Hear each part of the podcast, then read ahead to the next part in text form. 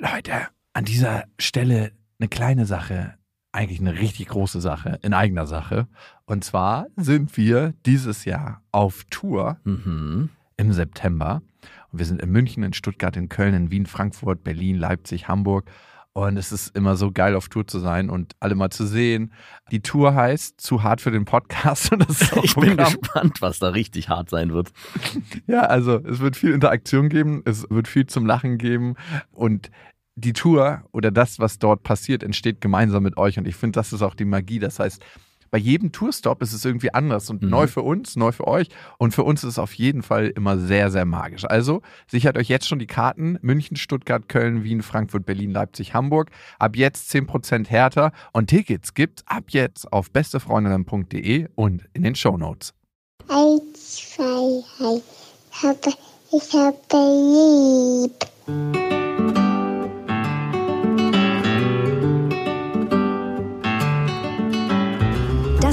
Beste Vaterfreuden. Keine bösen Wörter. Die Fremde, alte Schöpfe! Setz dich bitte hin. Der langweilige Podcast übers Kinderkriegen mit Max und Jakob. Hallo und herzlich willkommen zu Beste Vaterfreuden. Hallo. ja, wir wollen heute über die Zeit totschlagen reden. Oh ja, Vielleicht ist das Thema aktueller denn je. ist es. Auf jeden Fall. Mehr sagen wir dazu nicht, Genau. zu der aktuellen Situation. Wir haben auch ein paar Hörermails dabei und wir wollen dieses Thema Zeit totschlagen gar nicht so lange abhandeln, aber ich erwische mich immer wieder dabei, wie ich Zeit totschlage mit meiner Tochter. Also wie ich Situationen kreiere, dass die Zeit einfach rumgeht. Und manchmal geht sie dann rum bis zum Ende des Wochenendes, wo ich Lilla wieder zu ihrer Mama gebe. Also ich liebe meine Tochter und ich bin auch total gerne mit ihr zusammen und ich vermisse es auch nach ganz kurzer Zeit, wenn sie nicht da ist. Ja. Was ich bei fast keinem Menschen habe. Also ich sehe manche Familienmitglieder über Monate nicht und denke mir nicht, oh Gott, jetzt vermisse ich die aber. Ist er denn schon tot? Ist er, ist er schon tot oder lebt er noch? Das, ich glaube, den einzigen Menschen, den ich im Moment vermisse, das bist du und meine Tochter. genau. Nein, das ist meine Tochter. Trotzdem gibt's da diese Situation, die ich kreiere. Das fängt damit an, Was dass sind denn das für Situationen? Es fängt bei so Kleinigkeiten an. Wenn wir zum Beispiel die Treppe runter oder rauf gehen, Ja. hat sie manchmal ihr eigenes Tempo und will dann stehen bleiben, eine zwei Minuten oder so. Und ich erwische immer wieder Eltern dabei, wie sie ihr Kind los und wegzerren und sagen, wir müssen da und da hin. Und was machen wir dann da und da? Wir spielen. Dann ist doch auch scheißegal, denke ich mir, dann bleiben wir auf der Treppe stehen. Ja. Wir bleiben meinetwegen 20 Minuten auf der Treppe stehen, wenn du das spannend findest. Das heißt, das eine ins Feld Zeit totschlagen, da packe ich rein, Wege, Wirklich Zeit totschlagen. ja, also bei mir ist es tatsächlich wurscht, ob wir spielen oder auf einer Treppe sitzen, wenn sie das gerade spannend findet. Also ich muss jetzt keinen Weg machen. Musst du unbedingt dann und dann im Zoo sein oder im Schwimmbad? Nee, ich nehme mir diese Zeit auch, aber es gibt halt auch einfach Momente, wo das nicht geht. Also es ist klassische Das ist Beispiel. was anderes, ja. Ja, aber da frage ich mich halt auch, das hatten wir letztes Mal auch kurz mal angesprochen, wie wichtig ist es eigentlich, dass ich jetzt pünktlich zur Arbeit komme, wenn das jetzt nicht vielleicht elementar wichtig ist, weil da ein Termin ansteht, aber macht es was aus, wenn ich jetzt hier zehn Minuten lang mit meinem Sohn die Mütze für seine Puppe suche, was eigentlich viel, viel wichtiger ist. Und das ist im Prinzip ja eigentlich auch nur totschlagen. Da habe ich jetzt auch nicht, ist jetzt auch nicht die erfüllendste Aufgabe, die ich mir an einem Morgen vorstellen kann. Aber auch da könnte man sich ja eigentlich auch die Zeit nehmen und sagen, hey, lass uns doch einfach abwarten und gucken, was passiert. Ja, manchmal sind wir als Eltern in der Situation, einen Raum für unsere Kinder zu kreieren, von dem wir denken, das ist der schönste Raum. Ja. Wir gehen jetzt in den Zoo, wir gehen jetzt spielen, Ja. wir machen das und das. Und die Wege dahin sind nicht wichtig. Mhm. Und für ein Kind ist einfach alles Entdeckungsreise. Klar. Und darum denke ich mir, warum lasse ich sie nicht selber den Raum definieren in der Zeit, wo wir zusammen sind? Klar, manchmal möchte ich den Raum definieren, weil ich ganz bestimmte Sachen vorhabe. Und manchmal spielt es auch keine Rolle, ob wir dann eine Stunde später beim Schwimmen sind oder eine Stunde früher, weil da wartet keiner auf uns. Da wartet nur das Wasser und es ist in einer Stunde genauso warm. Ja, Wir haben keinen Kurs. nee, ich finde, aber trotzdem gibt's schon oft die Situation, dass ich mir wünsche, dass es schneller geht. Ja, warum denn?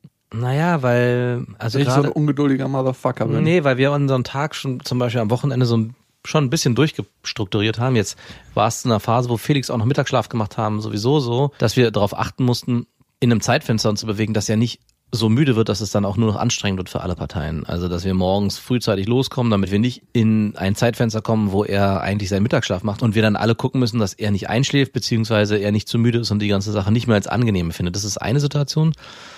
Und ich glaube, es ist auch gar nicht schlecht für das Kind zu lernen, dass man auch manchmal sich eben nicht immer die Zeit nehmen kann. Und erstaunlich finde ich, wenn diese Sache nicht von oben, von den Eltern gesetzt wird. Wir hatten zum Beispiel unsere Tochter jetzt zum Reiten angemeldet, also ein ganz niedrigschwelliger Reitkurs, der wirklich einmal die Woche stattfindet. Galoppieren und Tölten. Genau. Was ich da beobachtet habe, wie schnell sich meine Tochter anziehen konnte, wie schnell die mit allem fertig war. Ja. Ich dachte, ich spinne. Wir werden doch immer nur von unseren Kindern verarscht. Aber holla werden wir verarscht. Und ich habe mir jeden Morgen dieses Theater und nehme mir diese Zeit, die du beschreibst ja auch ganz oft. Wir stehen ja schon extra für auf, damit wir sie noch ein bisschen spielen kann, damit sie noch sich ausleben kann, damit alles auch wirklich in ihrer Der Welt Rahmen wird immer größer und Genau, größer und der Rahmen wird größer. immer, und dann sehe ich, innerhalb von zwei Minuten steht sie angezogen vor mir und Papa, wann geht's los? Da kann ich auch gut Erpressereltern verstehen, die dann Absolut. sagen, du, das Reiten streichen wir ab jetzt, wenn du nicht in zwei Minuten angezogen Aber, bist. genau. ja, die gute Erpressermethode ist auch eigentlich die einzige Methode, die funktioniert. Die Erpressermethode von verbitterten Eltern, das neue Buch von Beste Vaterfreunde. Was mir aber auch sehr leid tut, ist ganz oft, dass ich ungeduldig bin und dann auch gewaltvoll bin und das, man sagt ja schon, also ich glaube bei Montessori sagt man das, dass wenn man zum Beispiel ein Kind einfach gegen seinen Willen auf den Arm nimmt und zum Beispiel dann einen Weg zurücklegt, obwohl das Kind es gar nicht will, dass das schon eine Form von Gewalt ist und Eingriff in das eigentliche Bedürfnis des Kindes. Und es gibt schon immer wieder mal Situationen, wo mein Sohn vor allem auch sagt, nein, ich möchte jetzt nicht hoch und ich ihn mir dann einfach nehme und sage, wir gehen jetzt aber hoch. Weint er dann?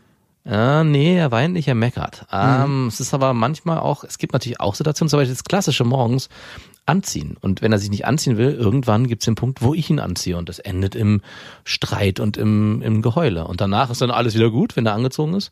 Dann ist es Aber nimmst du dann auch richtig seine Arme, Ja. die wehren sich dagegen, Ja. dann presst du die Ja. und dann verformt sich vor. die Jacke und dann musst du die rausfliegeln aus dem und er aus dem zieht sie, also und das Geile ist, Er zieht sich dann auch er wieder zieht aus. sich wieder aus. Während ich dann mit der Hose fertig bin und oben weitermache, ist die Hose dann auch wieder ausgezogen. musst du mit der einen Hand ihn oben fixieren und mit der Genau. anderen musst du versuchen, in die Hose reinzukriegen. Und ich meine, es gibt ja dann auch wieder Eltern, die sagen, ja, man muss dann den Wunsch des Kindes verstehen und, Und, und der das Kind wäre kriegt eine Lungenentzündung. und das der ist wäre Wunsch genau. des Kindes. Was ist dann der Wunsch des Kindes?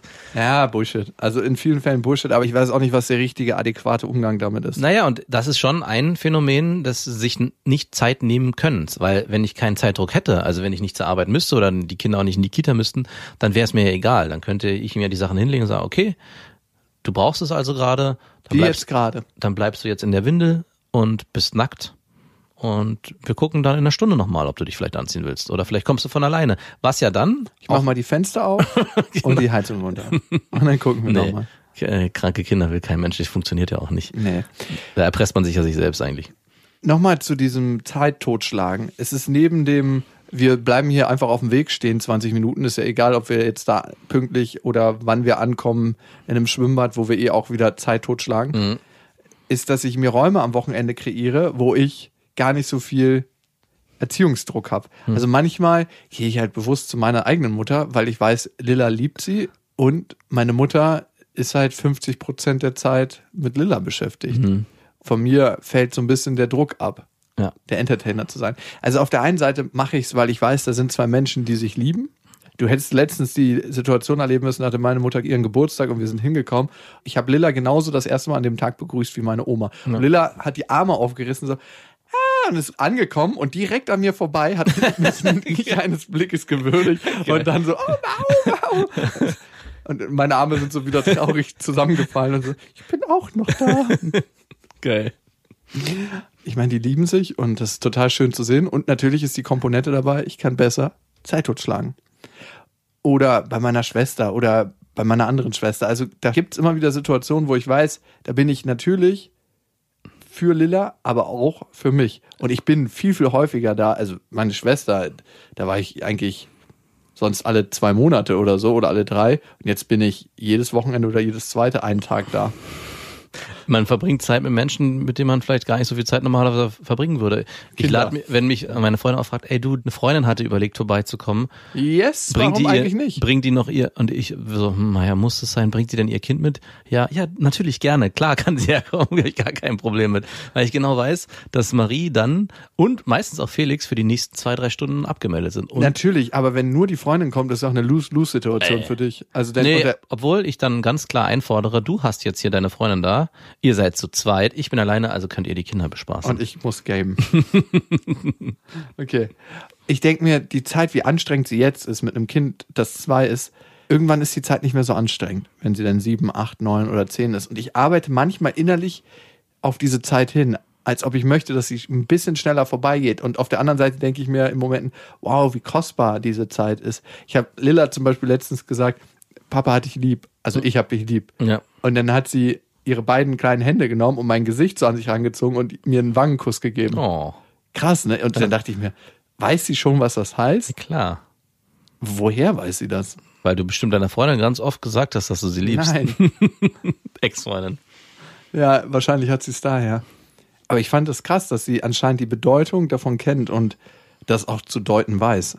Und diese Geste von ihr. Ja, ich finde diese, diese kindlichen Gesten, wenn die von selber kommen, auch, die haben so einen zauberhaften Moment. Marie gibt mir, und so nennen wir den mittlerweile auch, den Marie-Kuss. Und der ist einfach nur ein Kuss auf die Wange und eine am Ende auf die Stirn. Von ihr zu mir, also nicht andersrum. Und das ist meistens auch unser abendliches Gute-Nacht-Ritual. Das wirkt religiös, nur dass die meisten Menschen in schwarzer Kutte dabei wahrscheinlich einen Schleifen hatten. Genau. Dieses Ritual hat auch das, äh, wie war dein Tag, oder nenn mir drei positive Dinge aus deinem Tag abgelöst. Denn du wirst nicht glauben, Marie hat dieses Element, was ich ja sehr gerne gemacht habe, selbst abgelöst, indem sie gesagt hat, sie hat da keinen Bock mehr drauf. Sie Das hat, könnte von dir kommen, der Satz. na, sie, ihr war das irgendwann zu anstrengend. Also, also sie hat nicht gesagt, es wird- war ja zu anstrengend, aber sie meinte, nee, heute nicht. Und am nächsten Tag, nee, möchte ich nicht. Lieber gleich vorlesen. Du musst es so machen. Wir haben es, glaube ich, zwei Monate durchgezogen. Wenigstens zwei Monate, da ist viel passiert neuronal in den zwei Monaten. es ist schon nicht so einfach, jeden Tag zu gucken, wenn der Tag nicht so viel mit sich gegeben. Also am Ende landest du immer wieder bei den gleichen Sachen. Also ich habe schön gespielt, ich habe bei Oma gegessen und äh, Papa ist halt früher von der Arbeit ausgekommen. Das sind so meistens die drei Dinger irgendwie gewesen. Die dr- dritte Sache passiert fast nie. Worauf ich eigentlich hinaus war, dieser Moment, diese schönen Momente und auch bei deiner Tochter, dieses Papa hat dich lieb, das hat mein Sohn mir auch per Sprachnachricht mal letztens gesagt, Papa lieb, wo ich dann auch sagte, wow, krass, ey, das jetzt schon passiert und auch, dass Sprache sich jetzt so langsam in die Richtung entwickelt. Ne? Aber bei der Papa-Lieb-Nummer muss ich dich enttäuschen, da hat wahrscheinlich deine Freundin tausendmal ihm das vor. Wie willst du das nachweisen? Ich glaube ihr. Never. Nein, kann schon sein. Aber kann schon sein, ne? So viel zum Thema Zeit totschlagen. Wir haben auch sehr, sehr viele Hörermails von euch bekommen. Und die gingen an beste at bestefreundin.de mit dem Betreff Vaterfreuden. Das, äh, der Betreff ist immer sehr, sehr wichtig.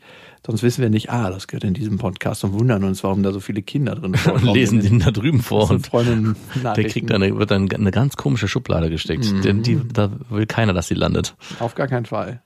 Ihr könnt diesen Podcast abonnieren auf Spotify, dieser iTunes und auf iTunes könnt ihr auch Rezensionen hinterlassen. Darüber freuen wir uns immer ganz besonders. Egal, wie ihr diesen Podcast findet, hinterlasst fünf Sterne. Nein, Quatsch. Hinterlasst was, was ehrlich ist. Hinterlasst die Bewertung. Die ihr euch selber auch gerne, die ihr selber auch gerne empfehlen würdet. genau. Nein, ohne Witz, auch wenn es ein Stern ist. Her damit. Und wir haben ja ein Festival geplant für den 27.06. Man denkt sich jetzt, das ist noch lange hin. In Zeiten von Corona fragt man sich, ist das wirklich noch so lange hin? Wir wollen jetzt erstmal daran festhalten, die Karten gibt's auf bestefreundinnen.de und wenn das Festival nicht stattfinden sollte, bekommt ihr natürlich euer Geld zurück, keine Frage. Ungern, aber ihr bekommt zurück. Marc hat uns geschrieben und er schreibt, nur kurz zu mir, ich bin Anfang 30 und nach einer Trennung letztes Jahr wieder Single. Die letzte Beziehung ging über sechs Jahre. Mit Kindern hat es leider nicht geklappt, obwohl wir es versucht hatten. Nun habe ich eine nette Dame kennengelernt, auch Anfang 30. Ich denke, es läuft auf etwas Festes für uns. Sie hat einen Sohn, der fünf Jahre alt ist. Sie und ihr Ex wechseln sich wochenweise ab, bei wem der Sohn schläft. Ich kenne den Sohn noch nicht. Nun zum Thema. Wie soll ich am besten auf das Kind zugehen? Und wie kann ich als Partner zeigen, dass ich Verständnis dafür habe, dass ihre Prioritäten beim Kind liegen? Marc, erstmal glaube ich, ist es sehr löblich, dass du dir darüber Gedanken machst. Und damit ist auch der erste Schritt schon getan. Ja, das erste ist sich darüber Gedanken machen. Wir machen uns zwar sehr, sehr viele Gedanken, aber nicht immer sinnvolle Gedanken. Jeder Mensch macht sich sehr, sehr viele Gedanken. Die Frage, wie gehst du auf das Kind am besten zu? Meine Erfahrung ist. Nackt. Ja, nackt mit einer Kutte und so einem kleinen weißen Dot am, in der Nähe vom Kehlkopf auf dieser schwarzen Kutte. Diese Kutte muss auch so ein bisschen angehoben werden vom irrigierten Glied. Ich glaube, das Beste ist, Kinder immer auf einen zukommen zu lassen. Das klingt jetzt ein bisschen pervers, noch perverser als die Beschreibung davor. Ich habe den Eindruck, manchmal mit Kindern ist es wie mit Frauen. Wenn man zu sehr auf sie zuprescht und zu viel will, Ja. wollen sie immer weniger von allem. Das heißt, Kinder definieren ihren Raum sehr, sehr gerne selber. Und wenn man sich erstmal ein bisschen zurücknimmt, zwar da und präsent ist und sagt, das Kind kann erstmal seinen Raum selber erobern und äh, selber erforschen, wie weit es gehen möchte und ob es Hallo sagen möchte, ob es vielleicht die Hände schütteln möchte, ob es vielleicht zusammen ein Buch angucken möchte oder was auch immer, ist eigentlich der beste Weg. Das heißt, wenn du äh, dem Kind das erste Mal begegnest, dass du Hallo sagst, vielleicht auch Hände schütteln oder guckst, was ist die Bewegung des Kindes und von dann einfach da bist, aufmerksam bist und guckst, wie viel kommt von dem Kind. Ja. Was natürlich passieren kann, ist, dass das Kind kein Interesse an dir hat und vielleicht auch nie so richtig auf dich zukommt. Bei dir so eine Art Resignation entstehen könnte, dass du sagst, na gut, wenn das Kind keinen Bock hat auf mich, dann habe ich auch keinen Bock auf das Kind.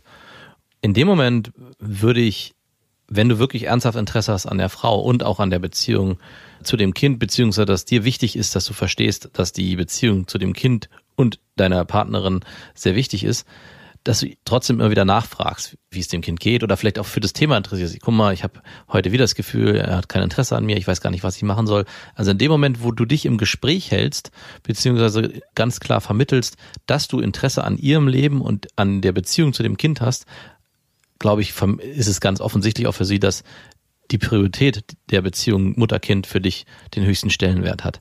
Schwierig ist auch, glaube ich, zu stark zu versuchen, als Art Ersatzvater sofort so reinpreschen zu wollen. Ich habe einen Freund gehabt, der selber auch eine Frau kennengelernt hat, die schon einen achtjährigen Sohn hatte und er wollte sehr schnell, schon nach einem Vierteljahr, in so eine Ersatzvaterfigur. Nicht zwingend Ersatzvater, aber er wollte versuchen, sehr, sehr guten Kontakt aufzubauen.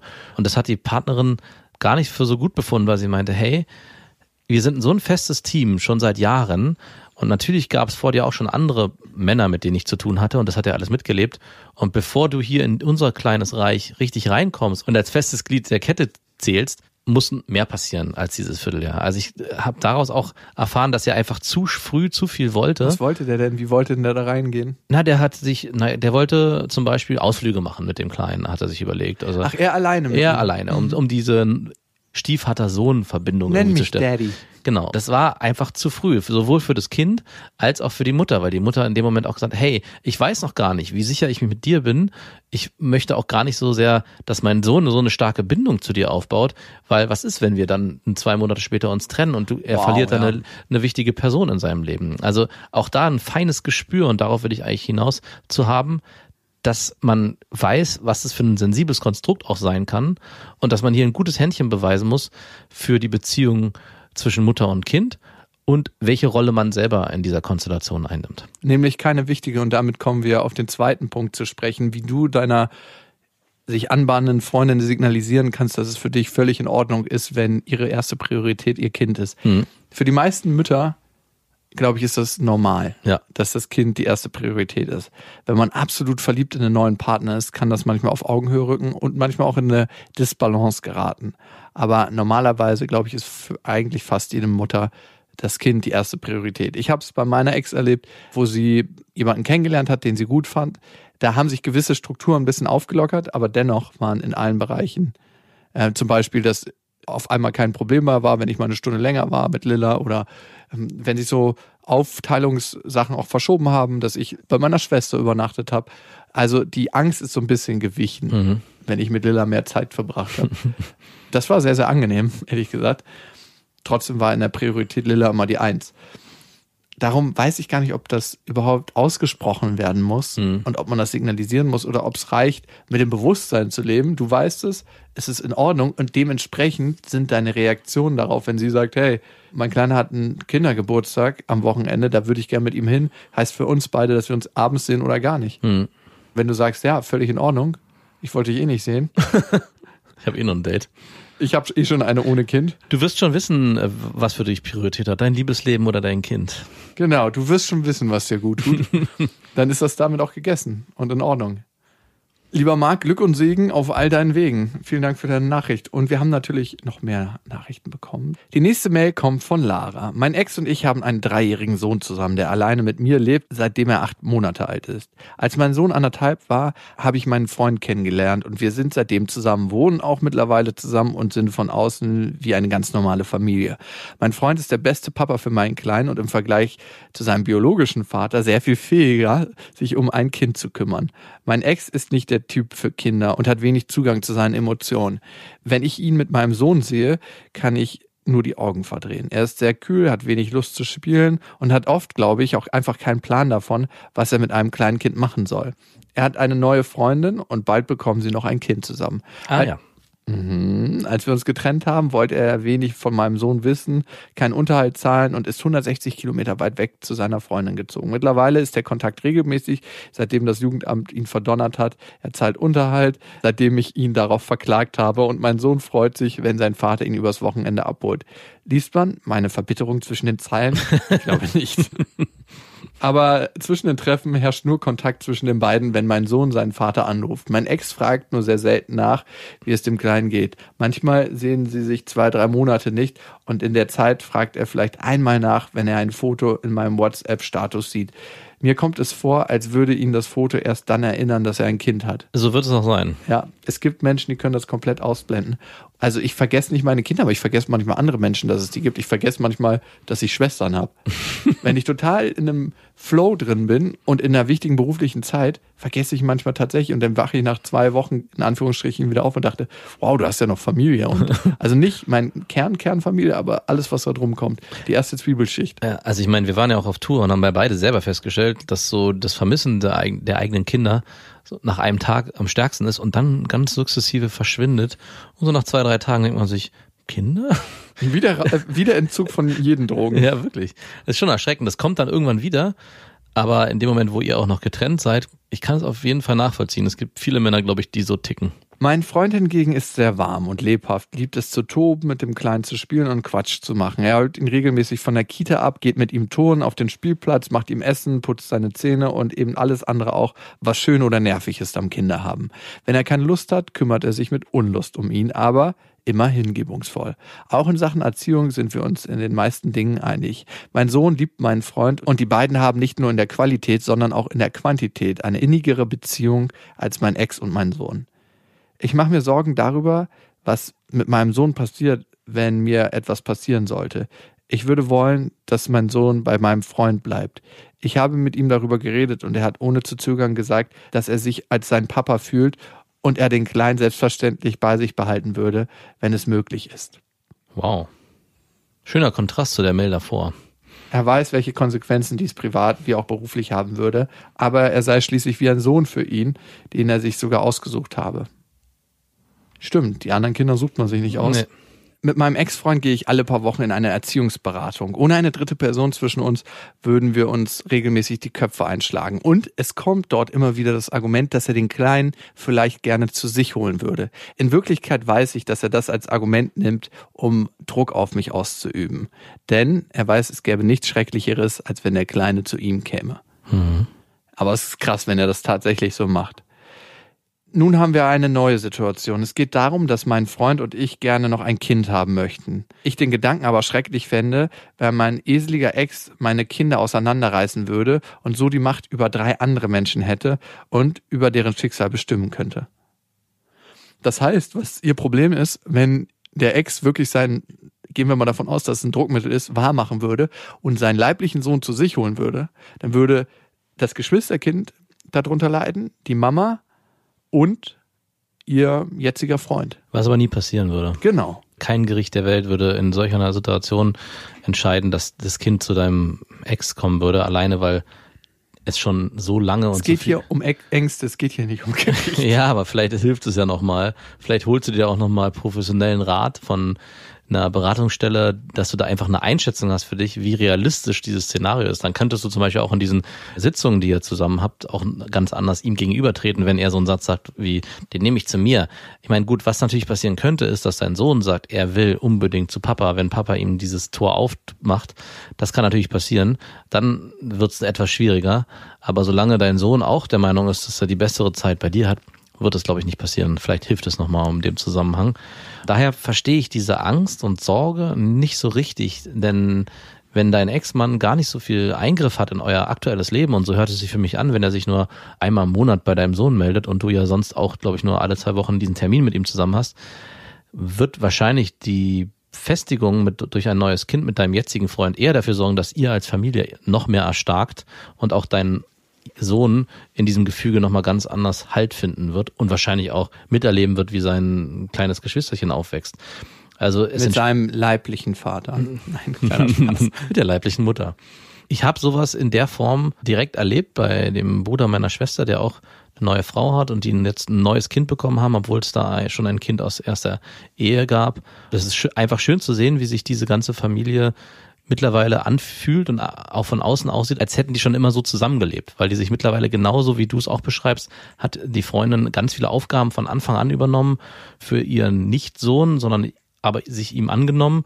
Und in dem Moment, wo du mit deinem Freund auch so ein ähnliches Modell lebst, glaube ich auch fast nicht, dass dein Sohn sich dafür entscheiden wird, zu seinem leiblichen Vater zu gehen und würde einfach darauf vertrauen, dass die neue Konstellation, die vielleicht entstehen könnte, als geschlossene Familie eine gute Basis ist, um von da aus weiterzugucken. Und ich bin ja als Sohn mit 14 zu meinem leiblichen Vater gezogen. Und es gab nichts Schlimmeres.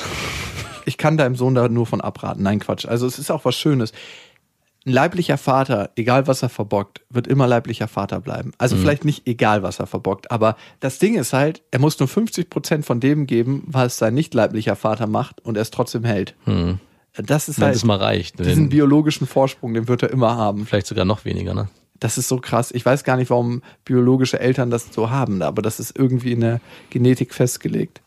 Das ist ziemlich krass. Also Ich weiß gar nicht, ob das in der Genetik festgelegt ist. Ich glaube, dass viele Eltern oder Elternteile, die in Trennung leben, oft nicht reflektiert genug sind, um zu sehen, was das Beste fürs Kind ist und dann schlecht mit dem Rücken über den anderen Partner reden und sich selbst in ein besseres Licht drücken, sodass das Kind natürlich verwirrt ist, nicht weiß, was es glauben soll und aus dieser ja, aus diesem Widerspruch dann irgendwann vielleicht doch Partei für den ergreift, so habe ich es mir zumindest erklärt, der nicht anwesend ist. Weil die Person, die immer anwesend ist, mit der hat man auch die meisten Konflikte. Also wenn die Mutter immer da ist, die Streits, natürlich gibt es schöne Phasen, aber die Streits um, weiß ich nicht, wann man ins Bett gehen soll, etc., die hat man ja mit der Mutter. Und bei dem Vater oder halt dem anderen Partner, je nachdem, bei wem das Kind lebt, ist es dann so, dass man dort eigentlich nur das Beste vom Besten lebt. Man darf wahrscheinlich länger wach bleiben, man darf am Abend einen Film gucken, dabei was essen. und das ist nur ein kleiner Ausschnitt der Genau. Wirklichkeit. Und demnach ist, wenn dann auch noch das verstärkt wird mit, ja, und übrigens, dass deine Mama das und das macht, finde ich nicht gut, also das war bei mir ganz anders, wird dieses ganze Weltbild nochmal extrem verrückt.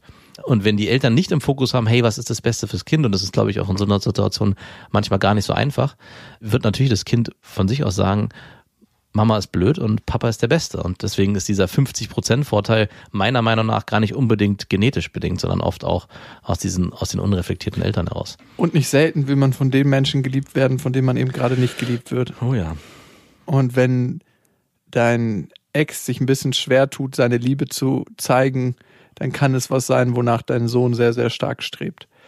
Ich glaube, das Beste ist, nochmal für dich drei, vier Gänge zurückzuschalten und zu gucken, woher kommt diese negative Gedankenspirale, diese negative Spule, dass das in der Zukunft passieren könnte. Warum rechnest du tatsächlich mit dem Szenario?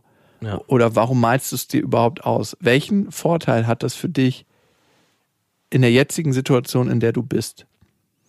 Weil für mich färbt es die Situation, in der du bist, ein. Alles ist eigentlich sehr, sehr schön. Klar gibt es das Szenario mit dem Ex, aber eigentlich ist das Setting, in dem du gerade lebst, gut. Du hast einen Freund, der dich liebt, du hast einen Freund, der mit deinem Sohn sehr, sehr gut klarkommt. Es gibt so viele schöne Dinge. Und da ist die Frage, warum packst du deine Fokussierung, dein Gewicht, deine Wahrnehmung nicht darauf? In dem Moment, wo du dir das Negativste ausmalst, was passieren könnte, in deiner Vorstellung, bist du schon auf den Boden gefallen und das Risiko zu fallen besteht nicht mehr. Hast du so viel Angst davor zu fallen, dass du nicht in dem jetzigen Moment in der Schönheit des Moments leben kannst.